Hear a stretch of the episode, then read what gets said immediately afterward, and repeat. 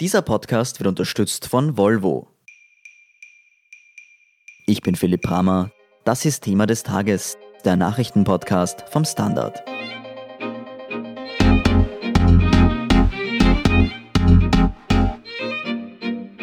Der Ibiza-Untersuchungsausschuss ist in der Sommerpause. An der Fortsetzung im Herbst wird aber bereits eifrig gearbeitet. Am Donnerstag haben sich die Parteien auf die Ladungsliste für den U-Ausschuss geeinigt. Darunter ist auch der U-Ausschussvorsitzende Wolfgang Sobotka. Warum das nicht der einzige Grund ist, warum uns im September eine heiße zweite Runde des Ibiza-U-Ausschusses bevorsteht, erklärt Fabian Schmidt vom Standard. Fabian, gestern Donnerstag wurde ja die Ladungsliste für den U-Ausschuss bekannt gegeben. Warum hat denn das so lange gedauert eigentlich? Ja, also das Hauptproblem war vermutlich die Wien-Wahl, die am 11. Oktober stattfindet und in den Köpfen der Politiker ist die schon wahnsinnig präsent und äh, da gab es natürlich ein ziemliches Gerangel darüber, wer jetzt in der Woche davor aussagen soll. Vorgeschlagen war ursprünglich von SPÖ und NEOS, dass die Schredder-Affäre da thematisiert wird und auch jener Mitarbeiter kommt, der die Festplatten tatsächlich geschreddert hat. Und man kann sich vorstellen, dass das für die ÖVP natürlich ein großes Hindernis war, dieser Ladungsliste zuzustimmen. Und wer dann stattdessen kommt, da war dann im Gespräch, dass man vielleicht den ehemaligen Minister und SPÖ-Geschäftsführer Thomas Trotzter genau dort platzieren will. Also ich glaube, man kann sich dann schon vorstellen, wie zähflüssig die Gespräche waren, wenn es irgendwie trotz der und andere SPÖ-Politiker gegen die Schredder-Affäre kurz vor der Wienwahl gestanden ist. Und jetzt hat man sie, wie man hört, auch mit äh, vor allem durch die Interventionen von, von Grünen und Neos auf eine Liste geeinigt, die jetzt endgültig beschlossen wurde gestern. Der außergewöhnlichste Gast auf der Liste ist ja wahrscheinlich Wolfgang Sobotka, der selbst Ausschussvorsitzender ist. Was hat denn der jetzt dort als Auskunftsperson verloren? Naja, also Wolfgang Sobotka hat mehrere Verbindungen zu den handelnden Personen, zu den Personen, die untersucht werden. Zum Beispiel der langjährige Novomatic-Pressesprecher Bernhard K.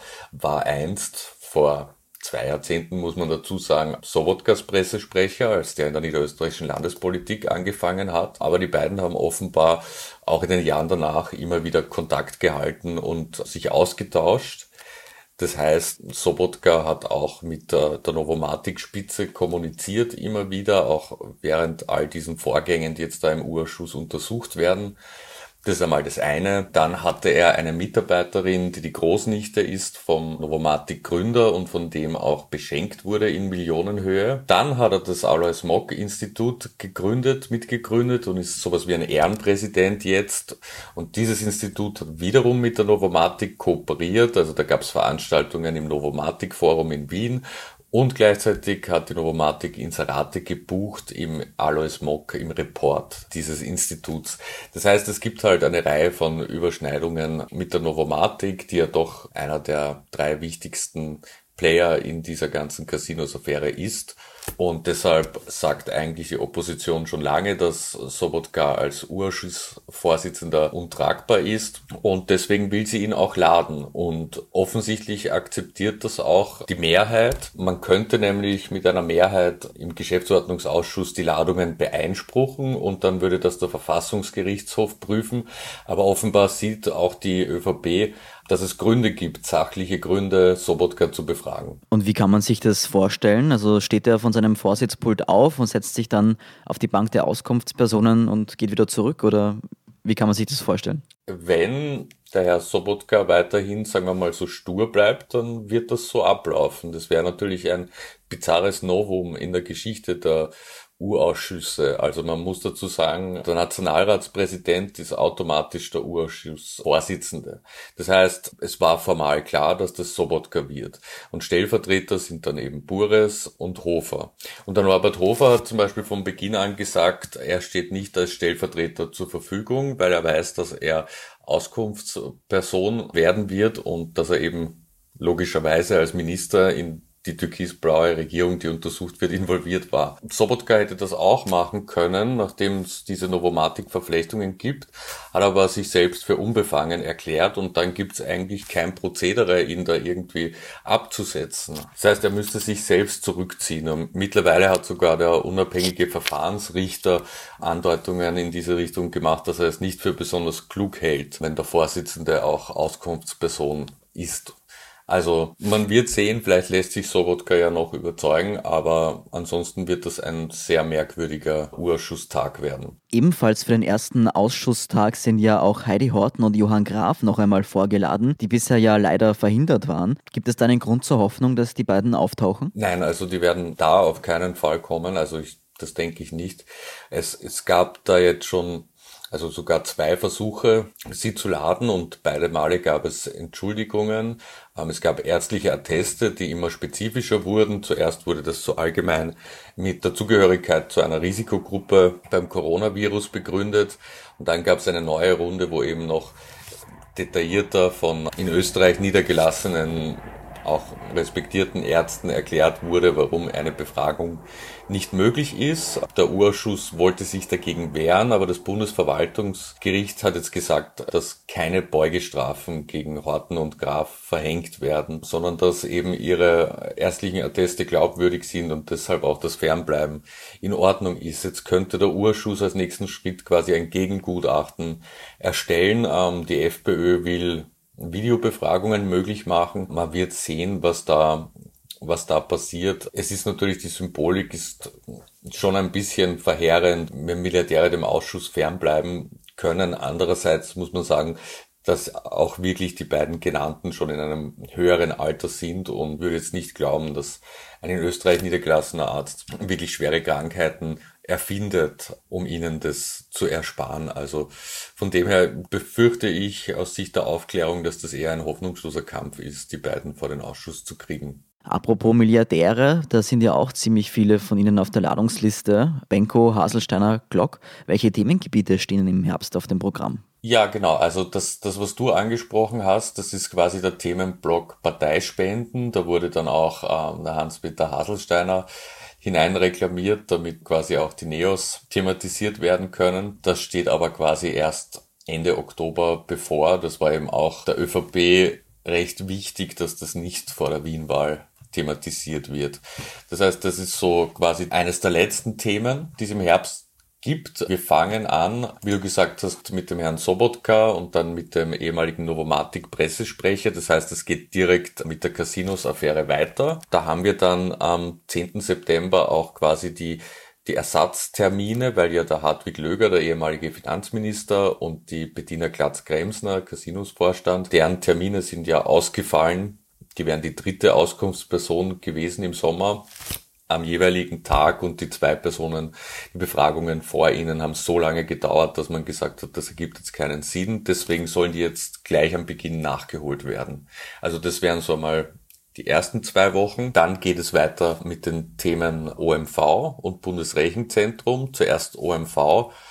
Da muss ich ehrlich sagen, sind wir noch ziemlich unsicher, was da genau abgefragt werden wird. Offenbar wurde einiges gefunden in den Akten von den Oppositionsparteien, aber dazu gibt es noch keine öffentlichen Berichte, was für Deals im Umfeld der OMV abgelaufen sind. Dann kommt, kommen wir zum Projekt Edelstein. Das war ja eine Geschichte, die auch wir beim Standard gemeinsam mit ORF und Profil aufgedeckt haben. Da geht es darum, dass das Finanzministerium offenbar im Geheimen geplant hat, das Bundesrechenzentrum an die Post zu verkaufen. Da gibt es auch noch eine ganze Reihe von Fragen. Deshalb werden da Personen aus dem Postaufsichtsrat, aus der Rechtsstelle der Post und von eben der österreichischen Beteiligungs AG befragt werden. Wir sehen dann einen weiteren Mix quasi aus Finanzministerium, Casinos und Novomatic bis hin zu eben dem berüchtigten Termin vor der Wienwahl der 8.10., das ist drei Tage vor der Wahl und da hat man sich jetzt darauf geeinigt, dass das Gesundheitssystem Thema sein wird. Da gab es ja diese Geschichte, dass der ehemalige Vizekanzler Heinz-Christian Strache sehr eng mit, mit dem Betreiber einer Privatklinik war. Und dieser wollte unbedingt in den Privatklinikenfonds Brigraf und das wurde ihm aber verwehrt. Und unter Türkisblau wurde dieser Brigraf dann aufgestockt. Und endlich konnte dieser Privatklinikbetreiber, der Strache-Freund, dann in den Fonds hinein. Und da soll quasi untersucht werden, ob das jetzt wirklich sachliche Gründe hatte. Es ist gerade heute eine Anfragebeantwortung aus dem Gesundheitsministerium gekommen, dass in dieser Klinik vor allem über den Prigraph Brustvergrößerungen und Korrekturen des Augenlids abgerechnet wurden. Genau, und dann sind wir eh schon bei den Spendern. Genau, was ist da zu erwarten? Also das wird natürlich, also erstens muss man mal schauen, ob die wirklich die Zeit finden und die nötige Gesundheit um, um zu erscheinen. Aber wir haben ja auch schon in der Vergangenheit gesehen, dass ähm, sehr reiche Menschen dann doch vor dem Urschuss auftauchen. Legendär sind zum Beispiel die Befragungen von Martin Schlaf, der da ziemlich, ziemliche Gefechte sich mit den Abgeordneten geliefert hat. Beim René Benko, da muss man dazu sagen, das ist jetzt zwar im Themenkomplex ÖVP Spender, aber es sind keine Spenden von Benko bekannt an die ÖVP, das hat er auch dementiert. Dasselbe gilt für die FPÖ. Er ist allerdings ein, äh, er gilt als Berater von Sebastian Kurz, als jemand, der immer dabei ist, wenn es Wirtschaftsdelegationen ins Ausland gibt, etc.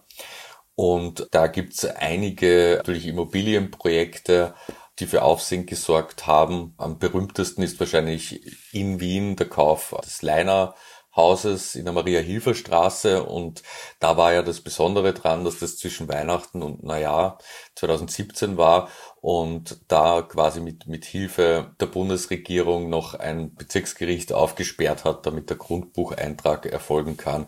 Also solche Dinge werden dann, denke ich, genau beleuchtet werden. Es kommt dann auch der Stefan Pierer, der KTM-Chef, da haben wir auch schon einen Podcast gemacht darüber, wie, sei, wie dann, nachdem seine Finanzdaten an die Öffentlichkeit, seine Steuerdaten an die Öffentlichkeit gekommen sind, wie dann eine Maulwurfjagd im Finanzministerium passiert ist. Das wird wahrscheinlich besprochen werden, aber auch inwiefern er für den Zwölf-Stunden-Tag geworben hat. Das war Pira immer ein sehr großes Anliegen und ist ja dann auch gekommen unter Türkisblau. Das klingt nach einem ziemlich dichten Programm. Wie lange wird denn der Urschuss eigentlich noch dauern, wenn man da immer wieder neue Themengebiete hinzufügt, die ja nicht unbedingt klein sind? Ja, also ich glaube, theoretisch könnte er ewig dauern. Also die FPÖ will ja jetzt oder wollte zumindest auch den Herrn Iledic aus Burgenland, den zurückgetretenen Landesrat laden. Da gibt's auch Themenstränge, die mit der Novomatic und mit der Ansiedlung eines Casinos zum Beispiel zu tun haben. Da könnte man auch den Ex-Landeshauptmann Nissel laden. Also das ginge, ich meine, man könnte, wenn man schon über Novomatic spricht, dann natürlich auch die Erfahrungen von einem Karl-Heinz Grasser, Maischberger etc. einfließen lassen. Und es kommt auch immer wieder Aktuelles. Geplant ist jetzt einmal, dass es noch Termine gibt bis 2. Dezember und 3. Dezember. Es kommt dann eben, wie schon erwähnt, die Schredder-Affäre im November. Dann wird es auch noch einmal um das Ibiza-Video an sich gehen, also um die Frage, wem wurde es angeboten, hat vielleicht jemand dafür bezahlt? Wie ist der Stand der Ermittlungen? Dann gibt es auch noch das breite Feld Postenschacher abseits von Casinos und ÖBAG. Da gab es ja viele Aufsichtsräte, die bestellt wurden. Das will man sich auf jeden Fall noch anschauen. Und ein Thema, das unbedingt die Opposition vor allem noch thematisieren will, ist das Schenkungsmeldegesetz. Ähm, da ist die Frage, ob Entscheidungsträger, sei es Beamte oder Politiker, irgendwelche Geldgeschenke von reichen Personen bekommen haben, um entsprechende Gesetzgebung zu gestalten, ja. Also, und ich glaube aber nicht, dass der Urschuss dann wirklich noch sehr lang dauern wird. Ich glaube, er könnte noch ein bisschen verlängert werden. Das war ja durch die Corona-Pandemie auch mit verzögernden Start. Aber ich glaube ehrlich gesagt, dass die Opposition schon ziemlich darauf brennt, einen Corona-U-Ausschuss einzusetzen und dass das dann eher vorangetrieben wird. Und was soll in dem Urschuss dann genau Thema sein? Also vor allem wird da halt hinterfragt, welche Entscheidungsgrundlage der Regierung vorlag, zu welchem Zeitpunkt. Also warum hat man genau Mitte März dann den Lockdown gemacht? Warum hat man ihn genau dann wieder gelockert? Wie war das bei der Maskenpflicht? Das sind so, ist ein Thema, Gebiet, das, das sehr wichtig ist für die Opposition. Gleichzeitig will man aber natürlich auch untersuchen, wer hat jetzt eigentlich profitiert von der Corona-Krise. Wir haben ja gesehen, es gibt einige Labore oder andere Anbieter von, von Dingen im Bereich Corona, die vielleicht Verbindungen zu Parteien haben, vor allem zur ÖVP. Also Ischgl ist natürlich ein riesiges Thema. Das wären jetzt so nur mal drei. Also die FPÖ hat schon einen Antrag vor Monaten eingebracht mit unzähligen Punkten, die untersuchungswürdig wären aus ihrer Sicht. Das heißt, es kann sein, dass der eine Untersuchungsausschuss den anderen ablöst. ich glaube, ja, das wird sowieso immer so sein. Äh, in Zukunft jetzt. Jetzt stand der Ibiza-Untersuchungsausschuss in der Kritik, Stichwörter Entschlagungen, Absagen, der Orschsager, die Wurstsemmel. Glaubst du, dass es im Sommer etwas abkühlt oder geht es genau in diesem Stil im Herbst weiter? Also ich hoffe, dass es ein bisschen gesitteter zugeht, vor allem aus dem Grund, dass wir uns wieder mehr auf die Inhalte eigentlich konzentrieren sollten. Ich glaube, dass der neue Verfahrensrichter Wolfgang Böschel viel Ruhe hineinbringen wird. Und vielleicht, wenn sich Sobotka doch zurückzieht, wäre natürlich auch ein riesiges, kontroverses Thema, ein Reibebaum dann verloren für die Oppositionsparteien. Ich, ich glaube aber, dass alle Beteiligten gemerkt haben, dass ihnen das eigentlich schadet, so wie es abgelaufen ist. Und von dem her glaube ich schon, dass man sich auch als Opposition eine Strategie überlegen muss, um nicht wieder in diese Falle zu tappen, weil es natürlich vor allem der ÖVP hilft, wenn man jetzt nicht zu sehr über die Erinnerungslücken von Blömel spricht, sondern darüber, wie schlecht sich jetzt beispielsweise der Herr Greiner benommen hat, weil er ein, eine Semmel gegessen hat. Also ich denke, da wird die Opposition versuchen, da keine Angriffsflächen in irgendeiner Form zu bieten. Okay, dann kommen wir zum Abschluss vielleicht noch zu der Frage, die wir im Podcast schon etliche Male gestellt haben und ich stelle sie wieder. Wann bekommt denn der U-Ausschuss eigentlich das Ibiza-Video?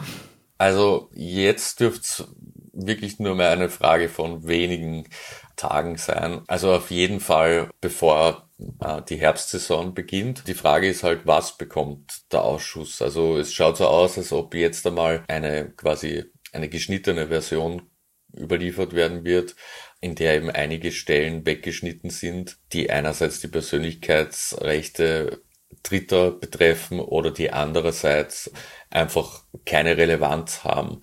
Und es gibt da zwei Denkschulen. Also das eine Argument des Justizministeriums ist natürlich, naja, das Ibiza-Video ist ja eigentlich Teil von Ermittlungen, es ist Teil eines Akts und in den Akt kommt halt nur, was für den Akt relevant ist, was, was für die Ermittlungen relevant ist. Das heißt, wenn jetzt dein Handy beschlagnahmt werden würde wegen einer Causa XY, dann würden auch nur Chatnachrichten oder SMS oder Telefonanrufe dazu im Akt landen und natürlich nicht der gesamte Inhalt des Smartphones. Und man kann das parallel im Ibiza-Video eben sehen, dass da auch nur die Passagen kommen, die halt Relevanz haben. Andererseits, die Opposition sagt vor allem, es geht ja auch darum, dass wir die Ermittlungen begleiten und überprüfen. Und da stellt sich für uns die Frage, was, was erachten die denn für relevant? Also gibt es irgendwelche Dinge, die wir durchaus schon als Teil der Ermittlungen sehen, die aber, die es aber nicht aus irgendwelchen Gründen in die Ermittlungen geschafft haben. Und deswegen verlangen die Neos, die SPÖ, auch die FPÖ, dass das gesamte Video in den Ausschuss kommt. Vielen Dank, Fabian Schmidt, für diesen Überblick. Danke. Wir sind gleich zurück.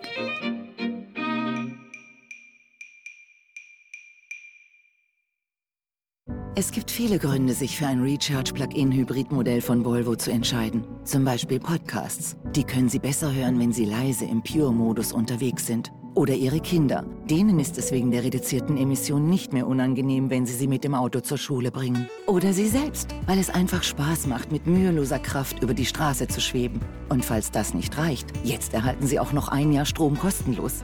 Überzeugt? Vereinbaren Sie jetzt einen Probefahrttermin auf volvocars.at. Und hier ist, was Sie heute sonst noch wissen müssen. Erstens, US-Präsident Donald Trump geht gegen die chinesischen Firmen hinter den sozialen Netzwerken WeChat und TikTok vor. Damit dürften sich die ohnehin angespannten Beziehungen zwischen China und den USA weiter verschlechtern. Trump verfügte Anordnungen, die Transaktionen mit ByteDance und Tencent, den beiden Eignern der Apps, untersagen. TikTok hat allein in den USA über 100 Millionen Nutzer und ist vor allem bei Jugendlichen beliebt. Laut Medienberichten will Microsoft TikTok übernehmen. Zweitens, die neue Partei des früheren FPÖ-Obmanns und Vizekanzlers Heinz-Christian Strache, das Team HC Strache, hat genügend Unterschriften, um in allen Wahlkreisen und Bezirken bei der Wiener Landtagswahl am 11. Oktober antreten zu dürfen. Wie berichtet, gibt es allerdings noch Streit wegen Straches Hauptwohnsitz. Andere Parteien sind noch am Sammeln der nötigen Unterstützungserklärungen. Sie haben genau noch eine Woche Zeit. Und drittens, Flugzeuge am Boden, Fabriken auf Sparflamme. Die Corona-Pandemie senkt kurzfristig die CO2-Emissionen. Wie groß dieser Effekt ist, das hat ein Forscherteam mit österreichischer Beteiligung nun abgeschätzt und der Effekt ist marginal. Lockdown und Co. verringern den Temperaturzuwachs bis 2030 um nur 0,01 Grad Celsius, heißt es im Fachblatt Nature Climate Change. Allerdings schätzen die Wissenschaftler die aktuelle Situation trotzdem als große Chance dafür ein, das Pariser Klimaziel zu erreichen. Kehre man nämlich nicht zum zum Business as usual zurück, sondern schaffe eine Art grünen Neustart in der Wirtschaft, dann könne man eine zusätzliche Erwärmung von 0,3 Grad bis 2050 verhindern. Mehr dazu und die aktuellsten Informationen zum weiteren Weltgeschehen liefert Ihnen wie immer der Standard.at. Um keine Folge von Thema des Tages zu verpassen, abonnieren Sie uns bei Apple Podcasts oder Spotify. Unterstützen können Sie uns mit einer 5-Sterne-Bewertung und vor allem, indem Sie für den Standard zahlen. Alle Infos dazu finden Sie auf abo.derstandard.at und dst ft.at slash supporter. Danke für Ihre Unterstützung. Ich bin Philipp Bramer. Baba und bis zum nächsten Mal.